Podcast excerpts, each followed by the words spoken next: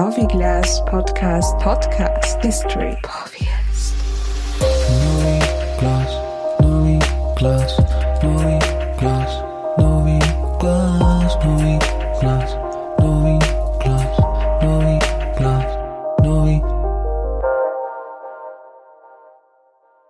Hallo und herzlich willkommen. Zdravi bili, dragi slušatelji, zdravi bile, drage slušateljice, äh, zu einer neuen Episode hier auf dem Geschichte-Kanal vom Podcast-Kanal von Novi Glas. Und dir, lieber Ralf, Sritno Nuvoleto. Ja, Sretno Novoleto, Michael. Schön hier zu sein. Ja, wir Ja. gehen in unser viertes Jahr, Es ist, 2024. es ist unser viertes Jahr.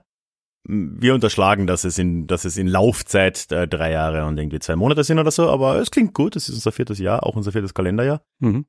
Und äh, ich glaube, ich übertreibe jetzt nicht zu sehr, wenn ich sage, wir haben uns ein wenig was vorgenommen äh, für diesen Start ins, ins neue Jahr, oder? Wir haben uns ein wirklich dickes Brett zum Durchsägen ausgesucht. Ähm, es ist mit Sicherheit eines der, wenn nicht sogar das größte Thema Burgenland kroatischer Geschichte. Groß nicht im Sinne, dass allzu viel darüber geschrieben worden ist oder groß im Sinne, dass es jetzt breit öffentlich diskutiert wird, aber groß in der Hinsicht, als es eine Konstante ist vom den ersten Ansiedlungen von Burgenland-Kroaten ähm, vor etwa 500 Jahren bis heute und eigentlich die Volksgruppe seit 500 Jahren sukzessive äh, beschäftigt, direkt oder indirekt oder bewusst beziehungsweise unbewusst. Und das Thema, das wir heute behandeln möchten, ist das Thema der Assimilation. Beziehungsweise eigentlich könnten wir ja sagen, wenn wir uns diese Zeitspanne ansehen und den Effekt, den die Assimilation auf die Volksgruppe hatte, könnten wir es eigentlich betiteln äh, vom Aussterben einer Volksgruppe in Zeitlupe. Schauen wir mal, ob das das zum Titel schafft. Es wäre auf jeden Fall ein ziemlicher, ziemlich Clickbait. Ja. Und dadurch, dass das Thema ja nicht nur in seiner Bedeutung sehr groß ist, sondern auch in seinem Umfang und auch natürlich, das hast du schon gesagt, 500 Jahre immer ein Faktor war für die Volksgruppe, werden wir das auch jetzt mal mindestens als Zweiteiler aufgreifen und heute dann, ja, wirklich in der Frühzeit einsteigen, die du jetzt schon erwähnt hast, eben mit der Ansiedlung im 16. Jahrhundert und uns dann heute mal bis zum Ende der ungarischen Periode im heutigen Burgenland, also den Ersten Weltkrieg, grob, oder 1921, schauen wir mal irgendwo da, halt enden. Und dann im Februar in der nächsten Folge gehen wir noch von da weiter und haben dann auch noch, so viel kann man schon mal anteasern, äh, nichts weniger als die Lösung der Assimilation äh, uns vorgenommen. Aber da muss man noch bis zum Februar warten, bis dahin noch ein bisschen äh, Geduld haben. Ich weiß, viel Geduld ähm, ist schwierig. Aber ja. Aber vielleicht, bevor wir jetzt da in die Geschichte springen, finde ich's angemessen, mal ein bisschen drüber zu reden, über was wir da eigentlich genau reden.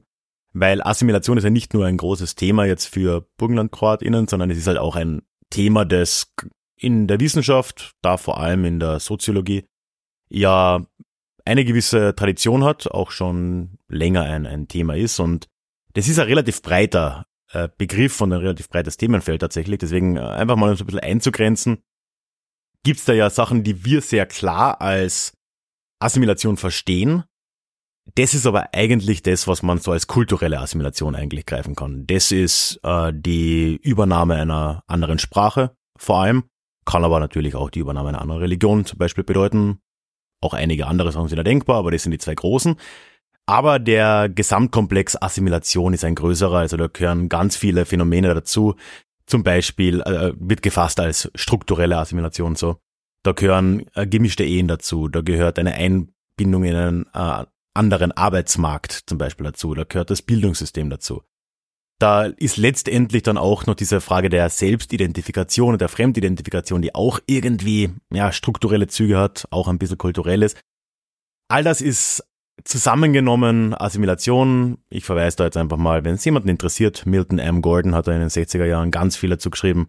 Darauf habe ich mir jetzt gestützt. Da wird sehr viel davon inzwischen abgelehnt. Das, was ich jetzt gesagt habe, wird äh, so im Groben nach wie vor akzeptiert und weiter ausgebaut. Ja, und im Kern ist eben die Assimilation dann eine Angleichung einer Gruppe an eine andere. Eben entweder strukturell oder kulturell, oft beides. Und ja, wir wollen uns heute vor allem den kulturellen Aspekt ein bisschen näher anschauen, weil es ja gerade in Bezug auf Burgenland-Kroaten, Burgenland-Kroatinnen gerade die Sprache immer das ganz große Thema war und ist und das natürlich ein kultureller Marker ist. Man muss aber schon auch nochmal schauen, welche Ebenen und Formen es bei Assimilation geben kann, weil unterschiedliche Assimilationsprozesse in unterschiedlichen Orten der Welt zu unterschiedlichen Zeiten sich auf der Basis sehr unterschiedlich gestalten können. Und ganz grob kann man natürlich sagen, okay, gibt's hier eine Assimilation, die auf Basis eines Drucks oder sogar eines Zwangs von der einer äußeren Gruppe erfolgt, oft der größeren. Das sind natürlich dann oft die sehr tragischen Beispiele, wo wir das auch in Österreich zumindest zeit, zeitweise in Kärnten gehabt haben, während des Zweiten Weltkriegs zum Beispiel, aber auch viele Fälle in der Kolonialgeschichte, da kann man vieles finden, wo halt enormer Druck, wenn nicht sogar Zwang von einer stärkeren, meistens auch größeren Gruppe eben ausgeübt wird. Aber dem gegenüber steht eben auch dieser, ja, dieser individuelle oft Bewegung hin zu einer Assimilation von Mitgliedern einer meistens Minderheitsgesellschaft. Also äh, die zwei Faktoren spielen auch immer ineinander. Ähm, das wird uns auch immer verfolgen, nehme ich mal an, wenn wir uns die Geschichte anschauen. Und das macht das Ganze natürlich sehr kompliziert, weil man nicht einfach quer rüberfahren kann und jetzt sagen kann, Burgenland-Kroatinnen wurden seit 500 Jahren dazu gedrängt, Ungarisch oder Deutsch zu sprechen, deswegen gibt es nicht mehr. Ist schon ein Teil der Wahrheit so. Aber es ist halt deutlich komplexer als das. Und da reden wir jetzt noch gar nicht, und da werden wir heute ja noch gar nicht drüber reden, über so Menschen wie den Herrn Robak zum Beispiel dann in der Nachkriegszeit, wo man ja fast von einer Internalisierung des äußeren Drucks reden könnte, aber ich bin jetzt kein Psychologe, also naja. Also äh, hochkomplex. Und da reden wir natürlich jetzt auch noch gar nicht drüber, dass natürlich auch das Ergebnis eines Assimilationsprozesses, weil wir reden hier immer von einem Prozess über Nacht, mhm. geschieht keine Assimilation. Es gibt tatsächlich Erfolgsbeispiele, würde ich sagen, wo ein Assimilationsdruck, der zeitweise sehr stark war, mit der Zeit ja einer recht lebendigen kulturellen Szene wieder Platz gemacht hat. Südtirol wäre hier zu nennen, da haben wir auch schon eine Folge drüber gemacht. Es gibt aber sicher deutlich mehr Beispiele, wo Assimilation genau zu dem Endergebnis führt, von dem du vorher schon geredet hast, dieses Verschwinden einer Volksgruppe in Zeitlupe. Und ja, deswegen ist es ja so wichtig, drüber zu reden, weil, wie wir ja alle wissen, vom Klimawandel und so, langsame Ereignisse sind für Menschen in einem normalen Menschenleben oftmals schwer zu greifen, hm. was nicht bedeutet, dass sie nicht einflussreich wären. Und dieses langsame Verschwinden ist ja nicht zuletzt etwas, was in Österreich ja eigentlich durch die Bank alle Volksgruppen kennzeichnet. Hm. Das haben wir natürlich im Burgenland, da werden wir noch genug drüber hören, das haben wir genauso in Kärnten. Ich meine, wie sonst könnte es einen Herrn Grabuschnik geben, der erst im Alter von 33 irgendwie mal Slowenisch lernt, ne? Das äh, hat auch seine Gründe. Und das gibt's genauso in der tschechischen, slowakischen Volksgruppe in Wien, das gibt's in der ungarischen Volksgruppe, das gibt's in der äh, Roma- und Sinti-Volksgruppe. Das ist relativ universell, würde ich sagen. Ne? Und deswegen ist es wichtig. Und äh, weil wir ein historischer Podcast sind, wenn etwas wichtig ist, was machen wir? Wir tauchen so tief ein, wie es irgendwie geht. und heute bedeutet das das 16. Jahrhundert. Ja, also beziehungsweise Ende 15., Anfang 16. Also Noch besser. Die ersten Siedler sich in dieser, sozusagen ihre unter Anführungsstrichen alte Heimat am Balkan verlassen und sich in dieser unter Anführungsstrichen neuen Heimat niederlassen. Das haben wir ja schon in vorangegangenen Episoden wirklich sehr ausführlich behandelt. Ähm, deswegen greife ich jetzt einmal nur Punkte raus, die äh, die Assimilation betreffen oder die zum Thema Assimilation dazu passen, weil eine Grundlage, du hast es ja auch schon genannt, für Assimilation ist, dass es zunächst einmal zwei unterschiedliche Gruppen gibt, wobei im Regelfall eine die größere ist und die andere die kleinere. Und genau in dieser Situation kommen wir jetzt als äh, neue Siedler quasi ins Burgenland oder in das heutige Burgenland und die angrenzenden Regionen kommen. Das heißt, zwei, wenn wir so sagen wollen, zwei unterschiedliche Kulturen treffen aufeinander, zwei unterschiedliche Sprachen treffen aufeinander. Wobei eine Sache haben wir schon auch äh, versucht in den vorhergehenden Episoden herauszuzeichnen, dass das ja nach wie vor alles unter einer äh, in einem Herrschaftsgebiet passiert ist, ja. Also auch wenn das jetzt sehr unterschiedliche Gruppierungen sind, aber sie sind trotzdem alle noch Teil einer bestimmten Krone. Ja, also es ist, wenn ich aus dem Burgenland nach Vorarlberg ziehe, so in etwa habe ich das verglichen. Es ist zwar ein bisschen eine leichter sprachliche äh, Barriere, würde ich sagen, und auch landschaftlich völlig anders, aber trotzdem innerhalb Österreichs, innerhalb eines bestimmten, einer bestimmten Entität. Und natürlich damals ja auch, muss man erwähnen, in einer Zeit, in der Sprache als Zugehörigkeitsmerkmal zu einem Staat noch nicht existiert hat. Das ist in einer vornationalen Zeit. Genau. Auch das ändert natürlich was im Vergleich zu heute. Ne? Das wird es auch bis 1830 noch nicht wirklich sein, dass Sprache so ein, ein Merkmal ist. Aber dann ab den 1830er Jahren fängt dann Sprache an, ein bisschen wichtiger zu sein für Identitätsbildung. Ähm, nichtsdestotrotz ähm, ist diese, die sind diese neuen Ankömmlinge von Anfang an, denke ich, Assimilationsdruck ausgesetzt. Ähm, der äußert sich anfangs noch nicht ganz so stark, weil, das haben wir auch schon besprochen, in welche Orte kommen denn Kroatinnen und Kroaten, das sind meist Orte, die entweder völlig wüst liegen oder wo halt wirklich nur noch wenige Leute wohnen oder leben. Oder im Süden äh, sogar Neugründungen. Im Süden sogar Neugründungen. Natürlich auch in Orte, wo die Deutschen sozusagen auch die Mehrheit dann gestellt haben. Ähm, aber im Regelfall oder, oder in einem großen Teil der, der Fälle, die bekannt sind, waren das einfach wüst liegende Ortschaften oder wo halt wirklich kaum noch ein äh, wirtschaftlicher Betrieb mit den Leuten, die im Ort waren, aufrecht zu erhalten war. Hm. So, das hat auch die Ansiedlung der Kroaten überhaupt erst notwendig gemacht, nicht? Also diese wirtschaftliche Situation. Oder zumindest in dieser Region, ne? In dieser Region. Ja, ja. Wie wir gehört haben, natürlich auch vor Ort Gründe geben, dass die mhm. da weg sollten, ne? Aber gut. Da kann man die Folge nochmal anhören. Genau. Und eines, das wir auch schon äh, in der Folge erwähnt haben, war Mitte des 17. Jahrhunderts, äh, Mitte des 16. Jahrhunderts, Entschuldige so, ähm, die Geheimdekrete Kaiser Maximilians äh, des Zweiten. Die haben wir, glaube ich, schon behandelt, aber äh, in diesen, die, oder sagen wir so, diesen Geheimdekreten geht ja eine Beschwerde der niederösterreichischen mhm. Stände voraus, die 1571 eben an den Kaiser geschrieben haben, er möge doch etwas unternehmen gegen die Ansiedlung der Kroaten und wenn leerstehende Hofstellen, wenn es zu leerstehenden Hofstellen gibt, diese doch bitte mit deutschen Siedlern zu befüllen und nicht mit Kroaten. Da wird dann, da werden dann unterschiedlichste Argumente ins Feld geführt über Fremdung und alles Mögliche. Manche ja. Dinge ändern sich nie, ja. Manche Dinge ändern sich tatsächlich nie in Niederösterreich. äh, Entschuldigung. Und wie soll ich sagen, das zeigt schon, dass auf die, auf diese kroatische Gruppe, die sich jetzt äh, in, im Raum dieser niederösterreichischen Stände niederlässt, von Anfang an ein ziemlich großer Druck geherrscht haben muss. Ja? Und das sieht man auch bei manchen Orten ist es so, da tauchen Kroaten auf ähm, Mitte des äh, 16. Jahrhunderts und ein paar Jahrzehnte später gibt es sie nicht mehr. Entweder haben sie sich völlig assimiliert oder sind weitergezogen. Ähm, das heißt also, der Druck war definitiv da. Nichtsdestotrotz hat es Ortschaften gegeben, in denen äh, haben sich die Kroaten auch in Niederösterreich lange Zeit halten können, bis ähm, ja, ins 19. Jahrhundert hinein.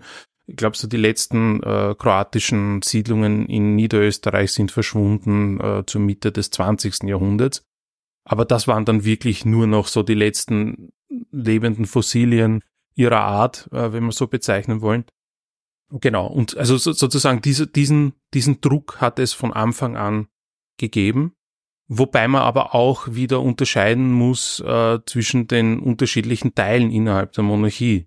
Ja. ja, also das, was ich jetzt gesagt habe, betrifft Niederösterreich. Denn nicht die ungarische Krone halt, ne? Nicht zwingend die ungarische Krone. Da gibt's wieder so eine Unterscheidung. Das ist, glaube ich, auch ein großes Problem, wenn man sich mit burgenlandkroatischer Geschichte befasst. Du hast nicht sozusagen eine Entität, sondern du musst dich befassen mit Österreich, du musst dich mit Ungarn befassen, mit der Slowakei, mit, mit, mit der heutigen Tschechischen Republik. Also es gibt wirklich viele, das ist einfach so zerfallen, mhm. diese, diese äh, Volksgruppe, es teilt sich auf so viele Teilgebiete auf, dass es relativ schwer ist, da den Überblick zu behalten. Aber ich glaube, Niederösterreich ist insofern ein, ein gutes Beispiel. Und mit Niederösterreich meine ich den Bereich zwischen äh, Wien und Bratislava.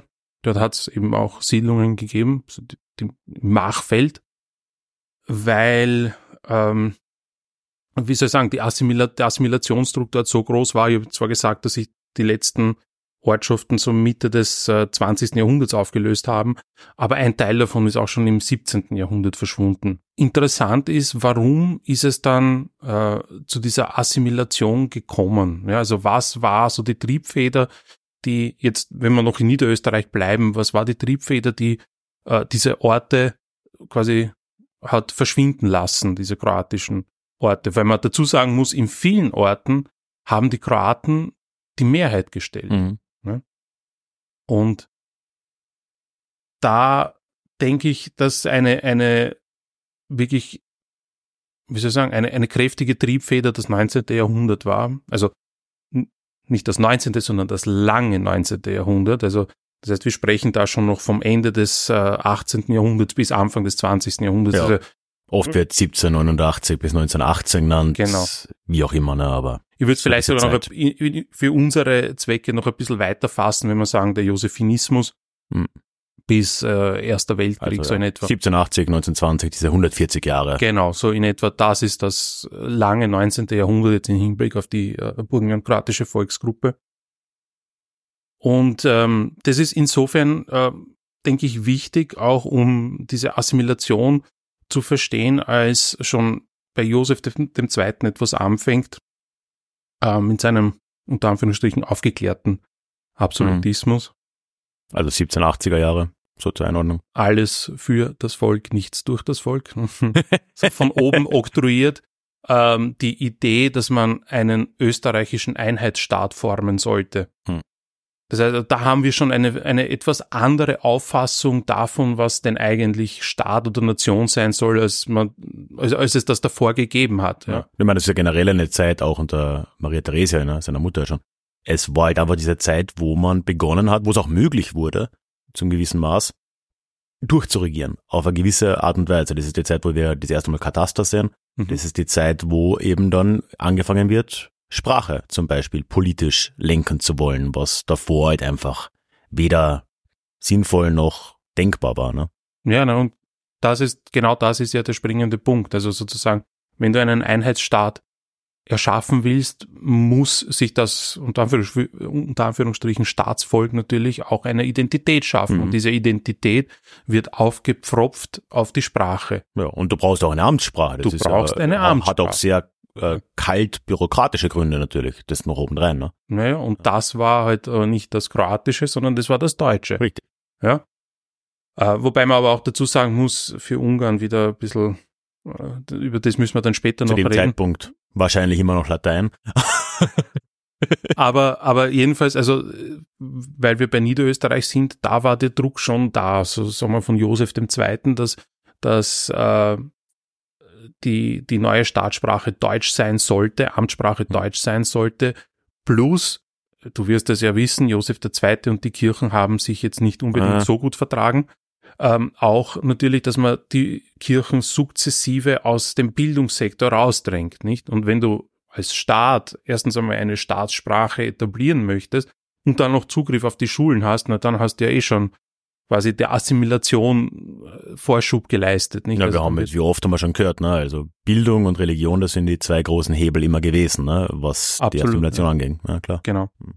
Jedenfalls, also da sehen wir schon äh, einmal so die ersten Ansätze oder da wird der Druck dann wirklich groß, der in dem Fall nicht Majorisierung, sondern Germanisierungsdruck, der auf den Dörfern in Niederösterreich lastet, ist dann schon sehr hoch.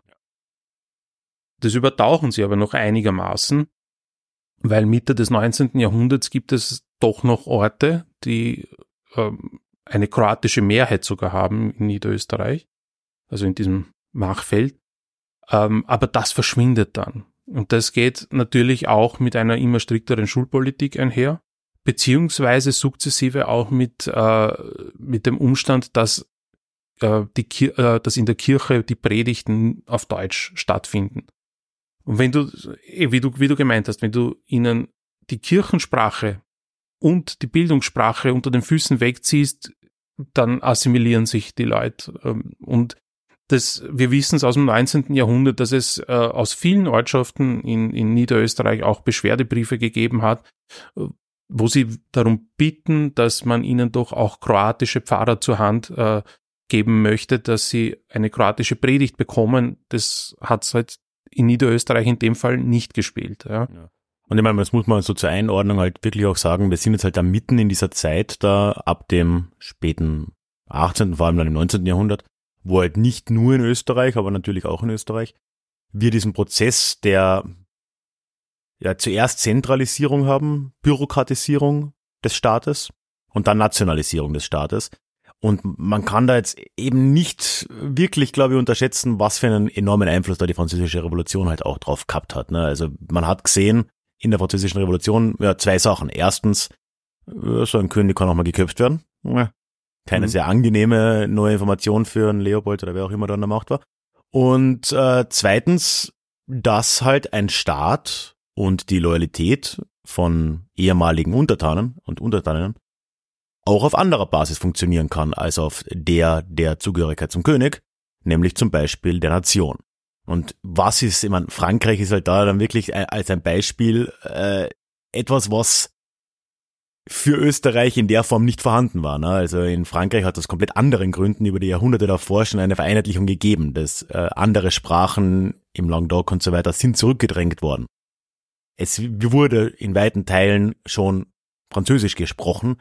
Äh, darauf konnte man dort diese komische Idee der Nation raufbauen. Und jetzt, und das wird uns komplett verfolgen in allem, was du uns jetzt erzählen wirst, das gesamte 19. Jahrhundert über, sehen wir Versuche in Österreich, aber parallel dann auch in Ungarn später, dieses grobe Vorbild, jetzt nicht in, in den Details, aber dieses ganz grobe Vorbild von dem, was im postrevolutionären Frankreich passiert ist, auf diese Länder umzulegen, mhm. weil das gesehen wurde als der neue moderne Staat und die moderne Art der Identifikation mit dem Staat.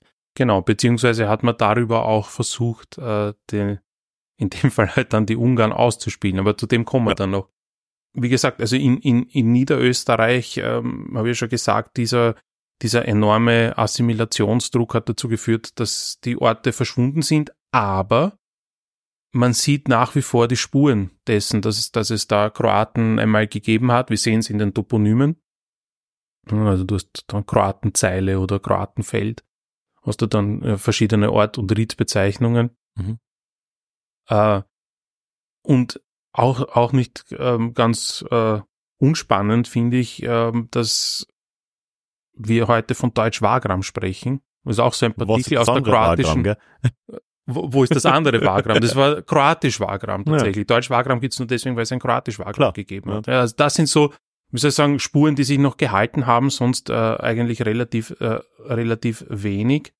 Ähm, und oder Familiennamen Berlakovic taucht zum Beispiel sehr häufig auf im Achfeld. Ach. Ähm, Wobei, aber da sehen wir dann auch schon einen dieser Effekte, auf den ich eigentlich hinaus will von dieser Assimilation. Mit der Assimilation geht auch Vergessen einher.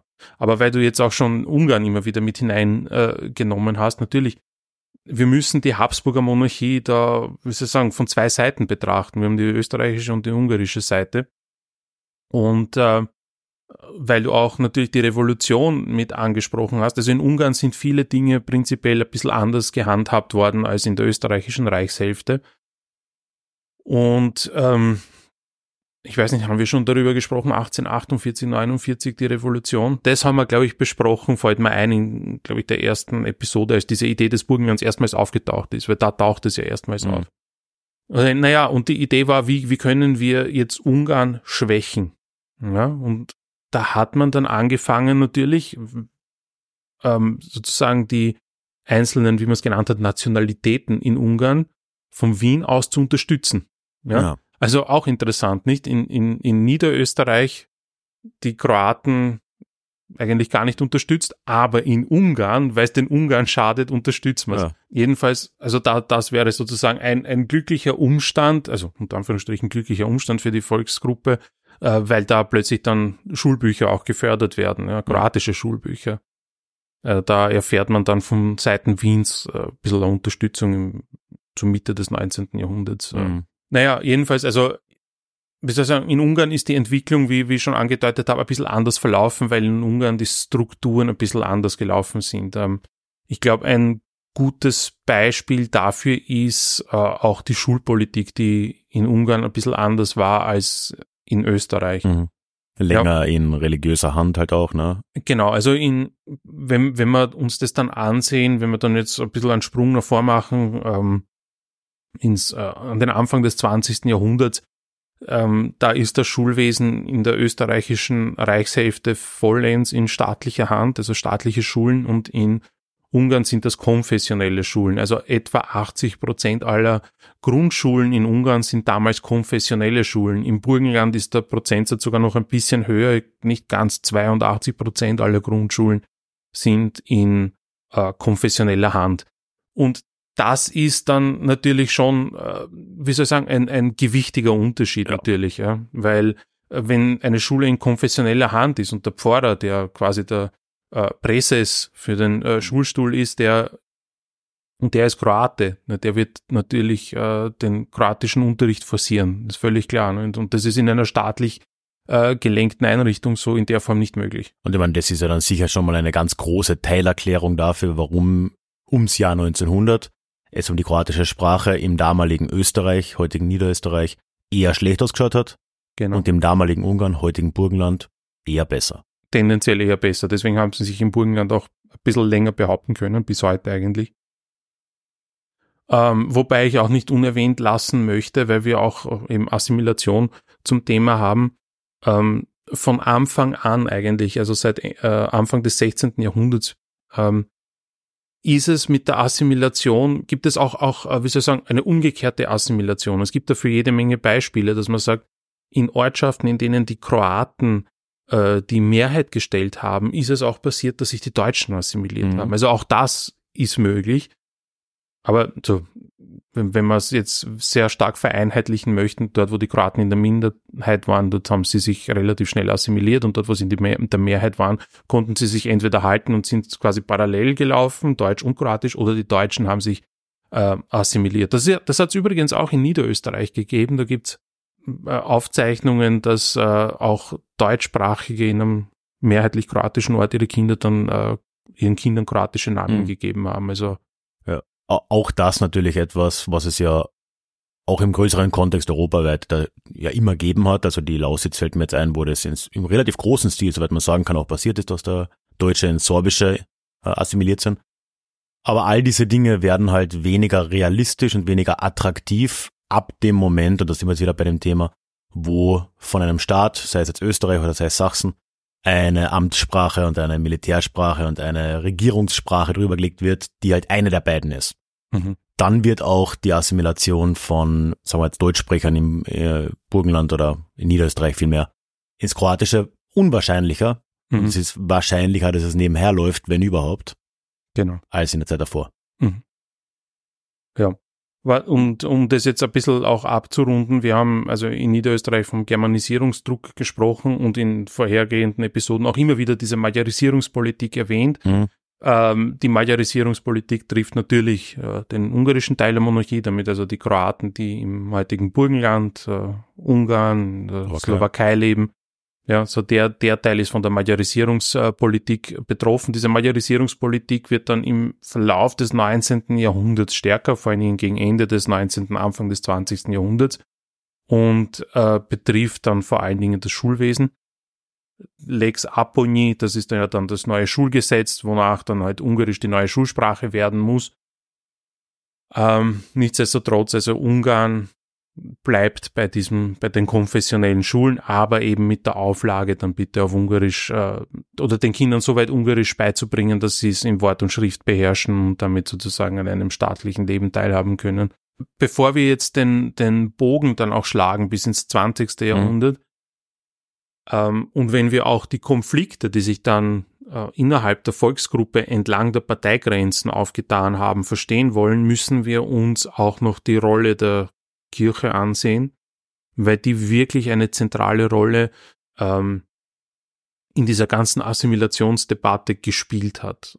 Ähm, eine ähm, insofern wichtige Rolle, ähm, als die Kirche eigentlich seit dem 16. Jahrhundert und wenn ich sage die Kirche, dann meine ich hauptsächlich die katholische Kirche. Es gibt natürlich auch ähm, eine protestantische, kroatische Kirche, also die ersten Druckwerke erscheinen halt in protestantischem, im protestantischen Milieu. Ähm, aber hauptsächlich ist es die katholische Kirche, weil weißt, die Burgenland, Kroaten und Katholizismus gehen Hand in Hand, sind sehr eng verbunden. Und na jedenfalls also die Rolle der katholischen Kirche seit der Ansiedlung, also seit dem äh, Ende des 15., Anfang des 16. Jahrhunderts, ist die, dass sie mehrere Funktionen übernommen hat. Im Lauf der Jahrhunderte sind Funktionen dazugekommen, Funktionen wieder weggefallen. Man muss auch dazu sagen, also im 16. Jahrhundert hat die Kirche sicherlich auch noch einen anderen Stand, als sie es heute hat. Klar. Ja. Und ähm, natürlich neben diesen offensichtlichen Funktionen, die die Kirche übernommen hat, ist also Lebensberatung oder sagen wir Seelsorge, ähm, über Kultausführung, ja, also das ist auch relativ klar, dass da Zeremonien, was nicht, Ehe, Taufe, Beerdigung und so weiter in kirchlicher Hand liegt, hat sie bei den äh, Burgenland-Kroaten ähm, auch ganz stark die Funktion des Spracherhalts übernommen. Und dieser Spracherhalt, den die Kirche ähm, übernommen hat oder die, diese Funktion des Spracherhalts, die ruht im Wesentlichen auf drei Säulen. Einerseits auf der Literatur. Ich habe schon erwähnt, also so die ersten Druckwerke, die auf Burgenland-Kroatisch rauskommen sind, das waren kirchliche Werke. Zunächst protestantisch und dann halt katholisch. Ähm, dann über die Gottesdienste, das heißt also die Liturgiesprache oder die, die, die Predigten sind dann auf Kroatisch gehalten worden und das ist ein Faktor, der nicht zu unterschätzen ist. Ja, ich meine, es ist ja abseits von Feiertagen und größeren Events, ist das der eine Ort, wo jede Woche eine große Gruppe an Menschen zusammenkommen ist. Natürlich, was da für eine Sprache gesprochen wird, macht einen Riesenunterschied. Natürlich. Das kann man sich aber heute kaum noch vorstellen, ja. weil diese Massen nicht mehr in die Kirche kommen. Aber das war wirklich ein, ein, ein sozial wichtiger Kit, würde ich sagen, und auch vor allen Dingen sprachlich ganz wichtiger Kit. Und äh, die dritte Funktion war natürlich die bereits erwähnte äh, Bildung beziehungsweise halt Erziehung in, in den ja halt konfessionellen Schulen. Und was passiert, wenn du sozusagen die konfessionellen Schulen nimmst und auch die Liturgiesprache nimmst? Das haben wir ja gesehen am Beispiel Niederösterreichs. Dann verschwinden diese kroatischen Ortschaften. Ja, das heißt also, die katholische Kirche, die haben diesen Spracherhalt durchgetragen bis eigentlich ins 20. Jahrhundert hinein war die Kirche wirklich ein, ein Stützpfeiler der Sprache. Das ändert sich jetzt aus verschiedenen Gründen, die man, glaube, wenn, wenn wir es grob vereinfachen wollen, einfach darin zu suchen sind, dass die Kirche für vor allen Dingen junge Leute einfach nicht mehr attraktiv ist. Klar. Das heißt also, die Leute, die noch in die Kirche gehen, sind jenseits der 70, 80. Äh, und da kann man dann also von dieser Funktion des Spracherhalts nicht mehr wirklich sprechen, ja.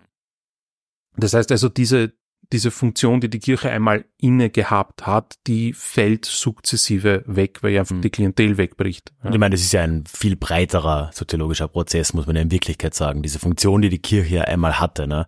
Schau dir ehemalige Dörfer an im Nordburgenland, in Niederösterreich, wo Pendler, Pendlerinnen wohnen, die nach Wien reinfahren, egal welche Sprache die jetzt reden, ne? Diese Idee der Ortsgemeinschaft, die es mal gegeben hat, in Zeiten, als alle in die Kirche gegangen sind und so weiter, dass es die nicht mehr gibt, hängt ja auch zu einem relativ großen Teil genau damit zusammen, dass eben niemand mehr in die Kirche geht und in vielen Orten gibt es außer der Kirche nichts, was jetzt ein Gemeinschaftsort wäre. Ja, und Nona nicht, wenn du mit deinen Nachbarn dich nie mehr äh, in einem größeren Ausmaß mehr als One-on-One -on -one irgendwie triffst.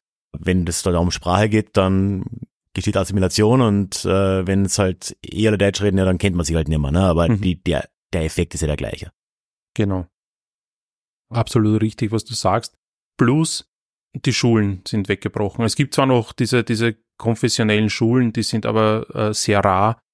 Ähm, erst neulich habe ich gehört, dass beispielsweise die Schule, in die ich gegangen bin, das war ja auch eine konfessionelle Schule äh, in, in Steinberg. Ah, deswegen bist du so ein guter Christ. Bin ich das? Beten, bis die Lippen bluten. äh, ähm, die, die sperrt jetzt auch nach 140 Jahren zu. Also sozusagen die, die, die konfessionell, die Zahl der konfessionellen Schulen hat einfach Klar, äh, abgenommen, die gibt's nicht mehr. Das heißt also auch diese Bildungsfunktion äh, geht verloren, wobei man auch dazu sagen muss, die konfessionelle Schule, die ich besucht habe, war keineswegs ans Kroatentum in irgendeiner Form gebunden. Ja. Also das war deutsche Schule. Naja, plus was, was äh, im 19. Jahrhundert, Anfang des 20. Jahrhunderts dann auch noch als Funktion bei der Kirche dazukommt, ist die Politik. Mhm. Ja? Ähm, wie soll ich sagen, das zeigt sich, ähm, und jetzt sind wir dann schon Ende, Ende des Ersten Weltkriegs, quasi eh an dem Punkt, an dem wir dann halt in die nächste Episode überleiten möchten.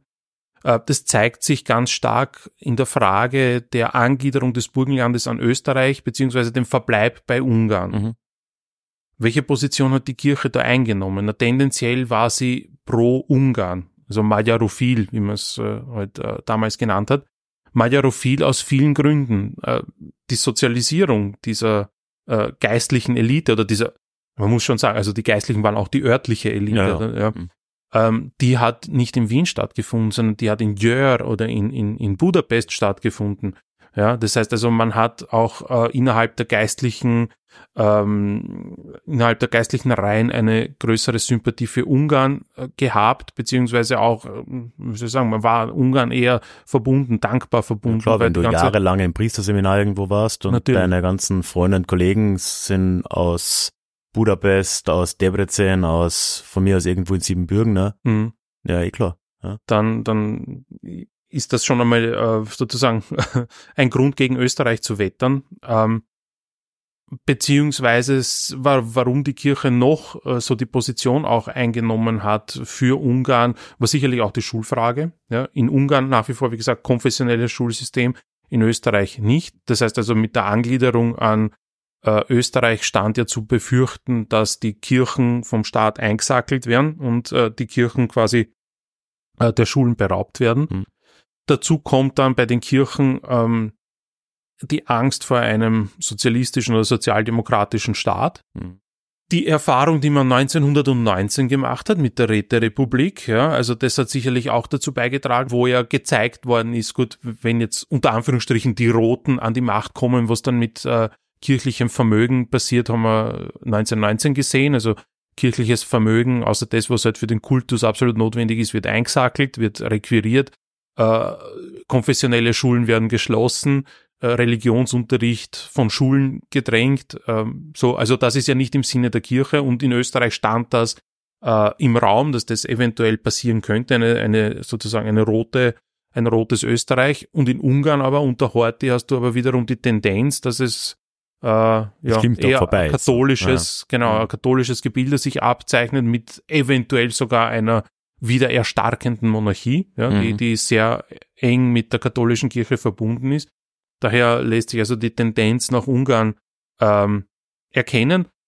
Und dann halt nach 21 hast du halt dann diese sehr enge Verbindung der katholischen Kirche mit der Politik in Form der christlich-sozialen. Also schon alleine aus der Etymologie heraus äh, ergibt sich da eine natürliche Verbindung mit den Konservativen.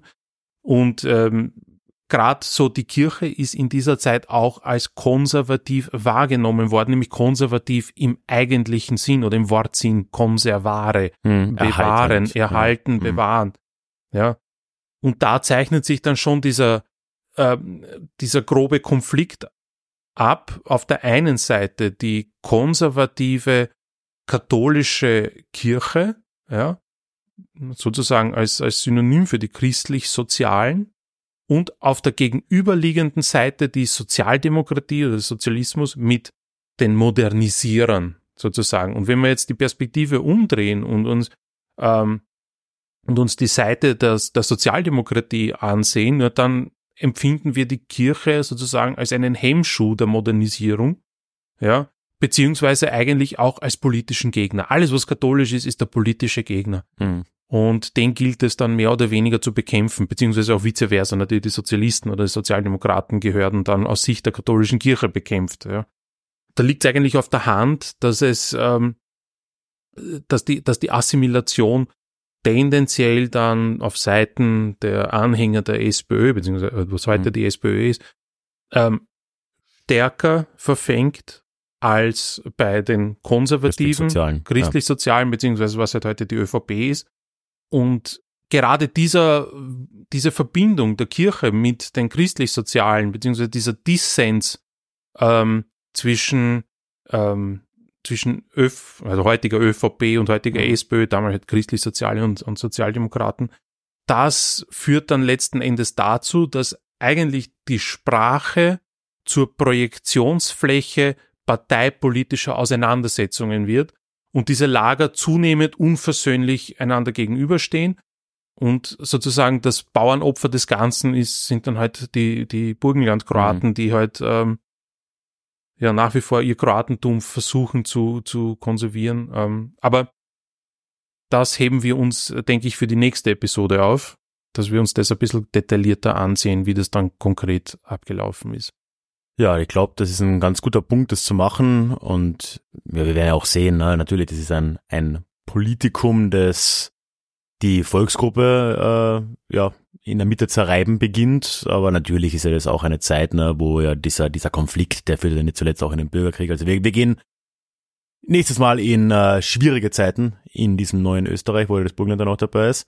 Und werden uns dann anschauen, wie der Assimilationsdruck und der, dieser anhaltende Prozess der Assimilation dann die nächsten ja, 100 Jahre dann weiter vonstatten gegangen äh, ist und ja, sich auch äh, radikalisiert hat. Ich glaube, so viel kann man ja schon mal und beschleunigt hat. So viel kann man schon mal vorauswerfen. Mhm. I sad bi rekao, idemo hrvatsko dio. Da, idemo v hrvatski dio. So, dragi Ralf, uh, to ni tako dugo si ti bil v Ameriki. Da. A sad smo ali u ovoj epizodi ur nekoliko puti rekli da kao ti reći jezik kao dijel našega identiteta Mhm. zapravo stoper u 19. stoletju nastane ili dostane ta status kojega danas ima. Mhm. Da. Ćemo tako reći. Also jezik uh, s, tim statusom kojega danas ima, to, to je jedna kategorija ka se utemelji u 19. stoletju. Mhm. Da. U Europi. Mhm. To je prva kategorija identiteta. Da.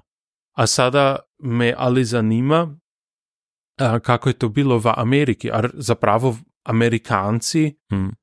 to, ja mislim, čisto drugačije gleda do nek v Evropi. Zate jezik sad ni tako, kot je reči, uh, um, tako važan uh, del identiteta, kot je to v Evropi.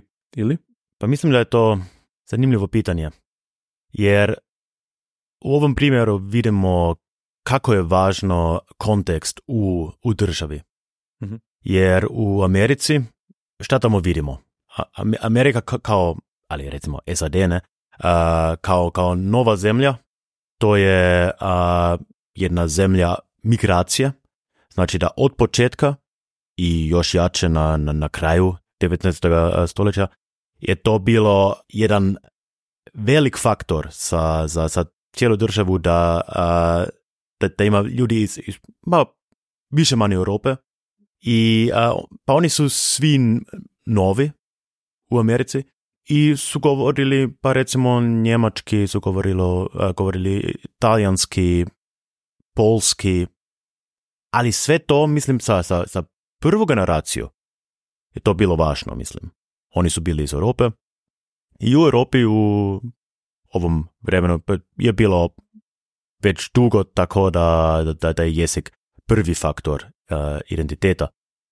Ali u Americi kultura nije tako.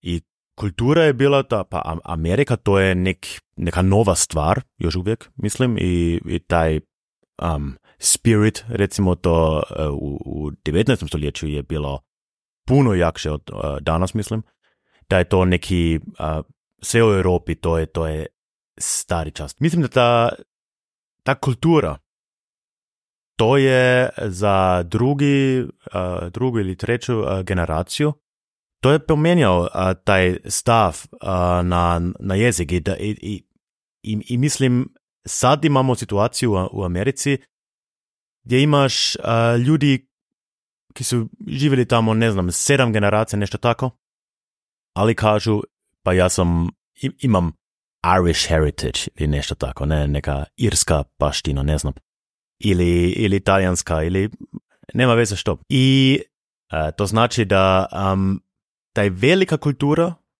u državi, mislim, može pomijenati kako ljudi uh, vidi svoj jezik i šta to jezik znači sa identitet. I u Europi imamo problem da sko- skoro svugdje jezik je taj najveći faktor nacionalnog identiteta i znamo da smo vidjeli puno problema zbog toga.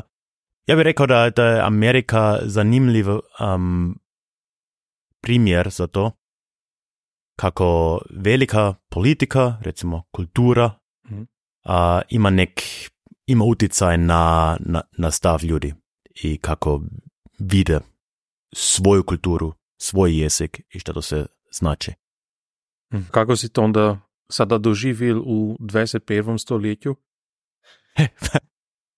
Za mene kao europejanac čudno, Mhm. jer za nas je to normalno da mi imamo svoju kulturu i naša kultura ili moja kultura, pa to je povezano za, za jezikom nekako. I ja govorim njemački kao prvi jezik i, i to za mene je dio identiteta i, i normalno je za mene da njemac govorim njemački Mhm. i tako dalje.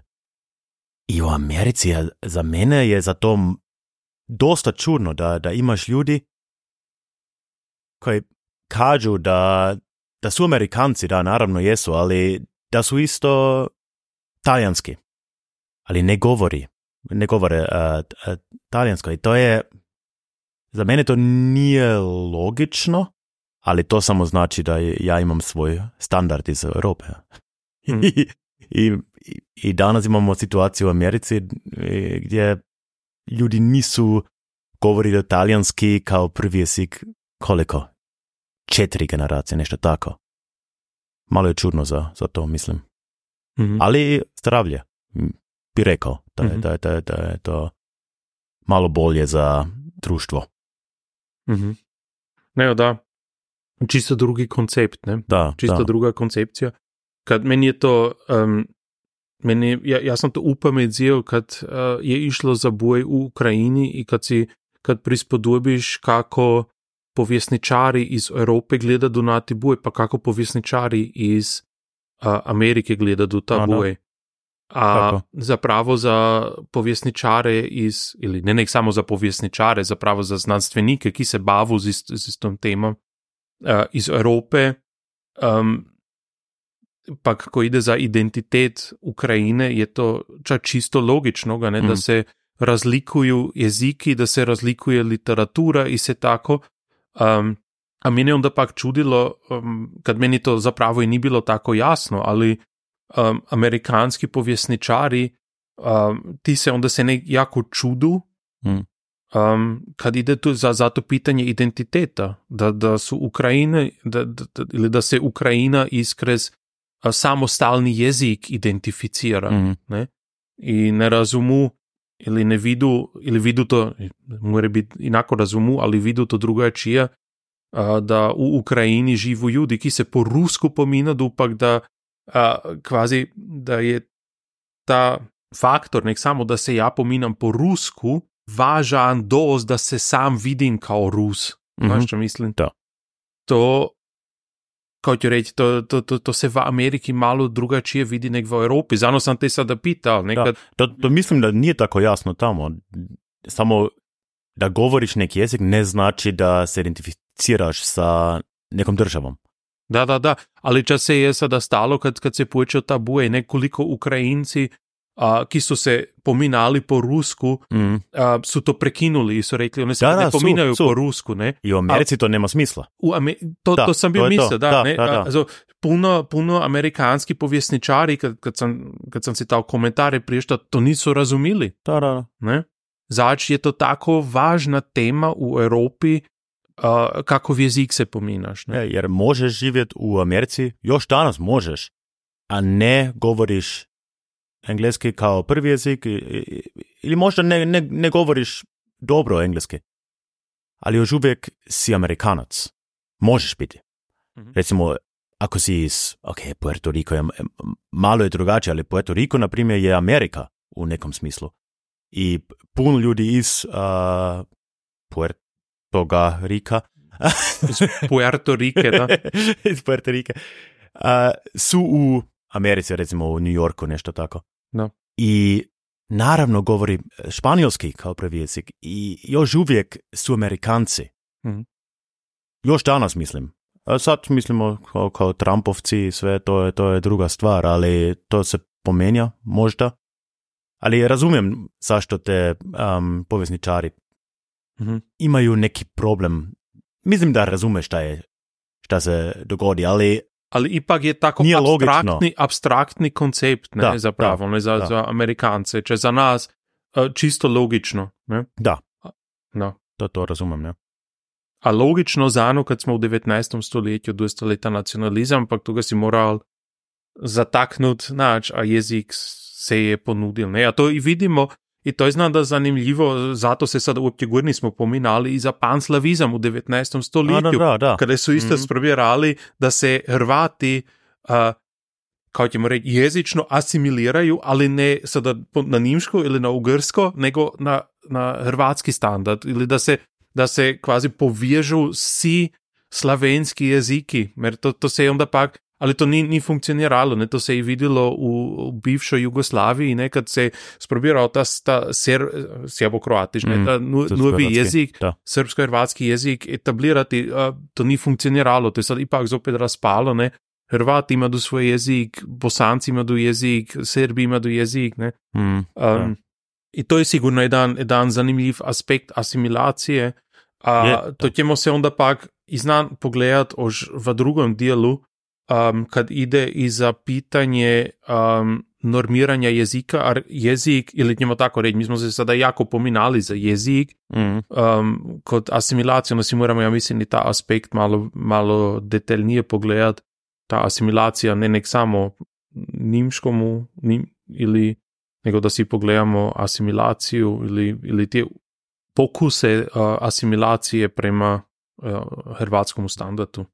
Dobro, ćemo to sve diskutirati u sljedećoj epizodi Mhm. i ufam se da se svi čujemo i Ostanite Pa. zdravi, da, sretno novo leto, že jedno ja, ja, još jednom. čujemo se drugi put, drugi put ćemo si onda pa, kot sam bil rekao, uh, malo detaljnije pogledat 20. stoletje i 21. stoletje i stav asimilacije. Biće zanimljivo. Dobro, vidimo se. Ćao.